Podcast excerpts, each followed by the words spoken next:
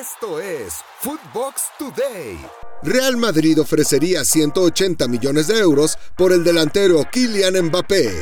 Desde Qatar aseguran que los merengues están listos para ofertar por el joven campeón del mundo Kylian Mbappé 180 millones de euros. El mercado veraniego está cerca de terminar y tanto Real Madrid como los parisinos tendrán que apresurar las negociaciones.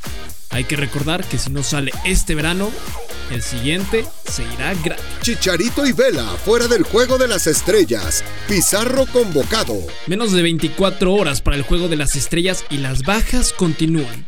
La MLS ha sumado cuatro bajas más, en las que se encuentran los delanteros mexicanos Javier Hernández y Carlos Vela. Debido a esta situación, el mexicano Rodolfo Pizarro ha encontrado cabida en la plantilla y jugará contra el equipo de la Liga MX. Lo mejor de Footbox. Rafa Márquez Lugo y Walter Zafarian analizan la situación de los grandes en España.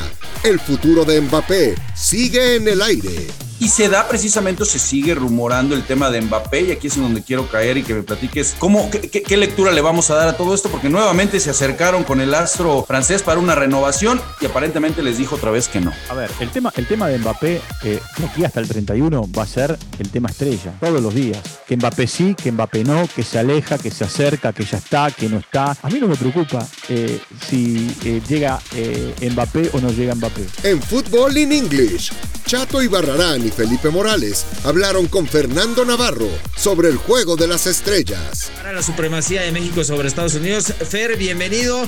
¿Que cobrará alguna revancha o no a nivel selección nacional? No lo sabemos. De revancha, al final, todos los que estamos acá representamos a México, seamos de, de la nacionalidad que sea, representamos a la liga de ahí. Muchos de ellos que hoy son extranjeros lo consideran también su casa. Entonces, desde luego que están jugando por México y la idea sí es. Sí es el futuro de Jesús Corona en duda. Ahora, entre la incertidumbre sobre su futuro, a Tecatito se le ha relacionado con Sevilla y Milan.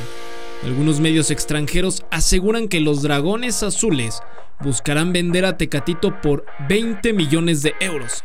No obstante, el Milan ha declarado que no estaría dispuesto a desembolsar más de 10 millones de euros. John de Luisa reconoce buen papel de la selección en el verano. La Federación Mexicana de Fútbol considera como un aprendizaje lo sucedido con la selección mexicana en la Copa Oro y un buen resultado el de los Juegos Olímpicos con la selección menor. Así lo reconoció su titular y presidente, John de Luisa. En Footbox Club, André Marín y el ruso Brailovsky hablan de la selección mexicana y sus planes para los siguientes partidos. Y que México tiene tres partidos: contra Jamaica, contra Costa Rica y contra Panamá.